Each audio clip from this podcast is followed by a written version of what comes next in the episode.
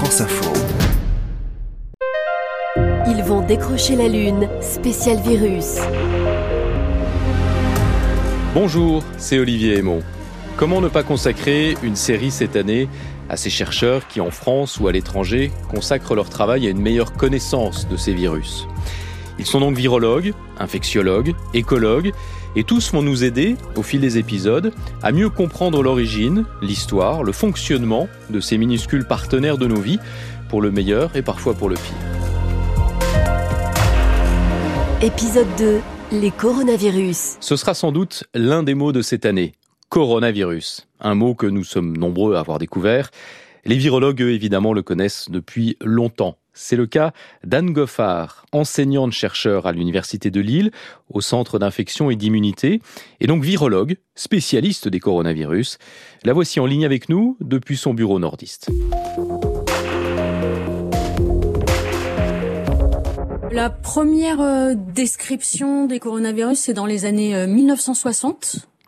Euh, euh, à l'époque, c'était un épisode infectieux pas très grave chez un enfant aux Pays-Bas. Quand les virologues avaient et les médecins avaient cherché à l'époque l'agent responsable de cet épisode infectieux, c'était une infection respiratoire chez un enfant. Euh, ils ont cherché évidemment les virus habituels qu'on a l'habitude, qu'à l'époque on avait l'habitude de trouver, donc la grippe principalement. Et euh, ces recherches étaient négatives et du coup euh, ils avaient une équipe de virologues euh, sur place qui les a aidés à, à mettre en culture euh, le prélèvement du patient et ils ont pu en faisant de la microscopie électronique identifier un nouveau virus. Euh, donc ils ont identifié ce nouveau virus qui a été donc associé à cette infection virale et puis euh, petit à petit on a pu euh, décrire les coronavirus en général. Aujourd'hui c'est une grande famille? Alors c'est une très très grande famille et je pense qu'on ne connaît pas encore tous les membres de la famille. Parce que donc il y a les coronavirus humains avec des nouveaux virus qui émergent hein, comme le SARS-CoV-2 cette année et surtout les coronavirus sont très très présents chez les animaux à la fois chez les mammifères, et donc les humains étant des mammifères, eh bien, euh, c'est pas si étonnant que ça finalement que les humains soient contaminés par des coronavirus. Mais aussi, il y a un, autre groupe de coronavirus qui est plus euh, spécifique des oiseaux. Alors, ces coronavirus animaux sont très étudiés par les vétérinaires dans l'élevage, etc parce que ça a un impact économique très fort. La question va peut-être vous sembler euh, bête, mais il n'y a pas de présence de chez ces virus chez les plantes, dans la flore, ou bien est-ce qu'ils ont des cousins aussi? Non, non, c'est vraiment des virus qui sont présents, euh, on va dire, chez les animaux en général, avec, je vous dis, les oiseaux et les mammifères. Bien, les présentations sont faites. J'ajoute que le nom coronavirus vient de cette sorte de couronne qui entoure ces virus qu'on observe à leur surface avec un microscope. Attention, on ne les voit pas au microscope euh, classique, le microscope optique, hein, parce que euh, c'est des virus qui sont très petits, entre 40 et 60 nanomètres de diamètre. En nanomètres, hein, c'est vraiment très très petit. Donc pour visualiser cette couronne euh, dont on parle beaucoup, il faut faire de la microscopie électronique qui permet d'aller voir des structures très petites et notamment les coronavirus. Et donc effectivement, ils tirent leur nom de cet aspect en couronne qu'ils ont en microscopie électronique. J'ai compris, je range mon matériel de petit observateur amateur. Allez, on avance. Comme tous les virus, notre famille Corona passe son temps au chaud chez certaines espèces, ce qu'on appelle une spécificité d'espèce. Mais... Mais ce sont quand même des virus qui démontre une capacité forte à franchir la barrière d'espèce, être capable d'infecter une espèce différente et dans un second temps, d'évoluer, de muter pour s'adapter à la nouvelle espèce qu'ils infectent. Donc c'est ce qu'on a observé avec le MERS-CoV euh, qui a émergé chez l'homme en 2012. Et euh, les scientifiques ont montré que c'était un virus qui était présent chez les dromadaires dans la famille des camélidés et qu'il était passé chez l'humain, puis qu'il s'était adapté chez l'humain. Alors euh, l'adaptation n'est pas, euh, c'est un virus qui circule peu, qui semble peu contagieux, et heureusement parce qu'il est très pathogène. Mais du coup, voilà, l'adaptation à l'humain ne s'est pas encore très bien faite, ce qui fait que le virus euh, circule pas très bien parmi les humains. Ok, donc le MERS-CoV vivait chez le dromadaire et un jour il est passé chez l'homme, procédure habituelle de nos épidémies virales émergentes. Voyons maintenant celui qui est au cœur de l'actualité depuis cet hiver, le SARS-CoV-2 ou plus simplement Covid.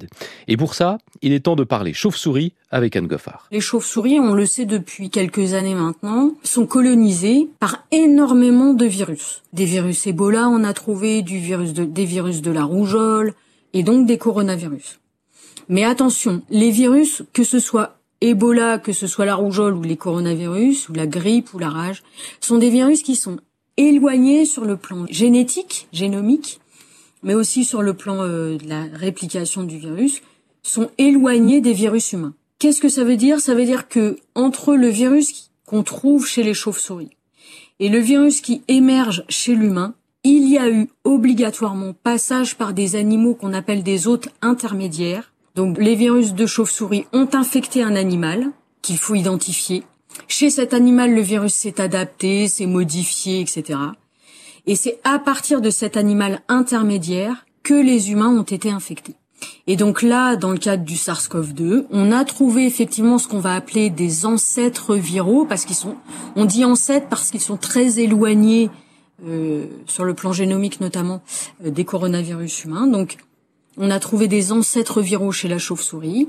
Il y a des équipes qui disent que l'hôte intermédiaire pourrait être le pangolin. Voilà, ces données-là doivent être confirmées. Il y a des équipes, notamment en Chine, hein, puisque comme le virus a émergé en Chine, c'est obligatoirement les Chinois qui font ces études-là, euh, qui cherchent d'autres hôtes intermédiaires que le pangolin, d'autres mammifères qui pourraient euh, euh, avoir hébergé et permis à ce SARS-CoV-2 de s'adapter.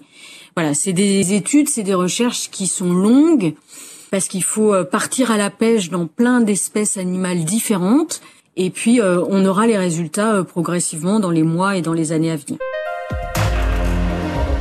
On résume on a donc une famille, les coronavirus, qu'on connaît depuis une soixantaine d'années, dont une partie circule en permanence chez les humains, donnant par exemple des rhumes dont on comprend le fonctionnement. Et puis d'autres, qu'on observe de près depuis les années 2000, voire seulement depuis quelques mois. Et là, c'est encore la foire aux questions. Ce qu'on commence à savoir, c'est que chez les humains, depuis le mois de janvier, que la pandémie a éclaté, d'abord en Chine et puis petit à petit en diffusion, on sait que chez les humains, euh, différentes lignées, on va dire, se sont créées au cours de l'évolution chez les humains.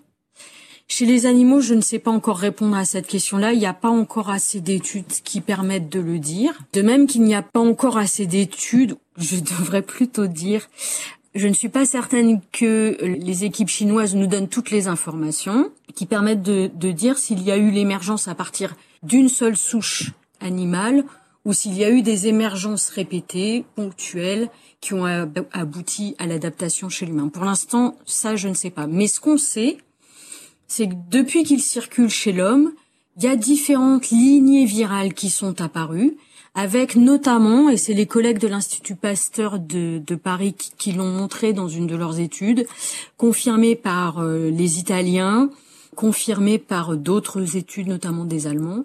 Il y a par exemple une lignée qui circule majoritairement en Europe avec des mutations qu'on commence à bien décrire.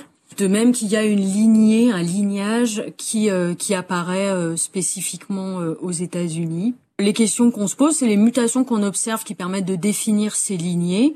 Quelles sont leurs conséquences sur l'infection humaine? C'est-à-dire, est-ce que ces mutations font que le virus est plus contagieux? Est-ce que ces mutations font que le virus pénètre plus facilement dans les cellules?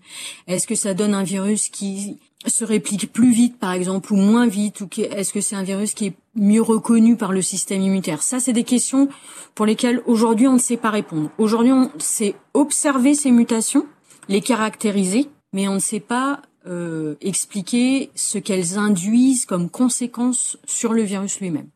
On voit bien, Goffard, qu'on en apprend euh, presque tous les jours sur ce virus, sur son mode d'action, sur ses cibles. On parlait euh, par exemple des organes qui peuvent pâtir de, la présence des, coronavirus. Il semble même dans ce cas que le, que le cerveau peut être touché. Oui, alors ça, je dirais, c'est un peu c'est un peu une surprise d'une certaine façon. D'une certaine façon parce que euh, depuis déjà, euh, le, début des années 2000, je pense, ou peut-être un peu avant, il y a une équipe euh, canadienne euh, qui soutenait l'idée d'une neurovirulence d'un certain coronavirus, qui est un coronavirus peu pathogène, qui était le coronavirus qui circulait majoritairement à l'automne, notamment en France et en Europe occidentale. Sauf que euh, moi personnellement, par exemple, j'étais pas convaincue qu'il y ait une neurovirulence des coronavirus eux-mêmes. Là, force est de constater qu'il y a des patients qui font des formes neurologiques, il y a des atteintes cérébrales. Alors la question que je me pose moi et pour laquelle j'ai pas encore totalement de, de conviction et j'attends encore d'avoir d'autres résultats, c'est est-ce que c'est le coronavirus lui-même qui infecte le cerveau et qui va créer des lésions cérébrales Il semble que oui. Il semble que ce virus soit capable d'aller infecter le cerveau et qu'il puisse y faire des lésions. Mais voilà, il y a besoin de confirmer ces résultats-là. Mais il y a aussi une deuxième chose qui joue.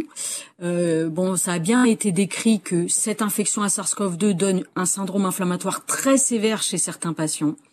Et il semble que cette inflammation entraîne des conséquences sur le cerveau. Donc il y a une maladie qu'on dit thromboembolie au niveau des vaisseaux cérébraux qu'il va falloir mieux caractériser pour bien comprendre si le virus est encore là ou si c'est uniquement de la réaction inflammatoire. Et donc euh, voilà, il faut qu'on affine euh, les, les, la physiopathologie, comme on dit, c'est-à-dire euh, expliquer comment euh, la maladie se développe chez les patients et notamment au niveau neurologique et au niveau cérébral. Les virologues et autres scientifiques ont donc encore beaucoup de travail pour bien comprendre ce satané virus, en espérant qu'entre-temps un autre membre de la famille ne viendra pas pointer le bout de sa couronne. Il faut vraiment qu'on fasse très attention, il faut qu'on développe euh, des outils euh, qui nous permettent de répondre rapidement et de manière efficace et de s'adapter en fait à un nouveau virus qui pourrait émerger et qui pourrait avoir un impact fort. On ne sait pas quelle émergence pourrait survenir, mais il faut clairement, euh, et c'est au niveau des États, voire au niveau, euh, pour nous, au niveau européen, je pense, qu'on mette en place, qu'on ait des, des mesures coordonnées et adaptées pour euh, faire face à une émergence virale, quelle qu'elle soit, qui pourrait arriver dans les prochaines années, évidemment. Donc coordination et agilité, c'est le monde d'après pour Anne Goffard. c'est ça.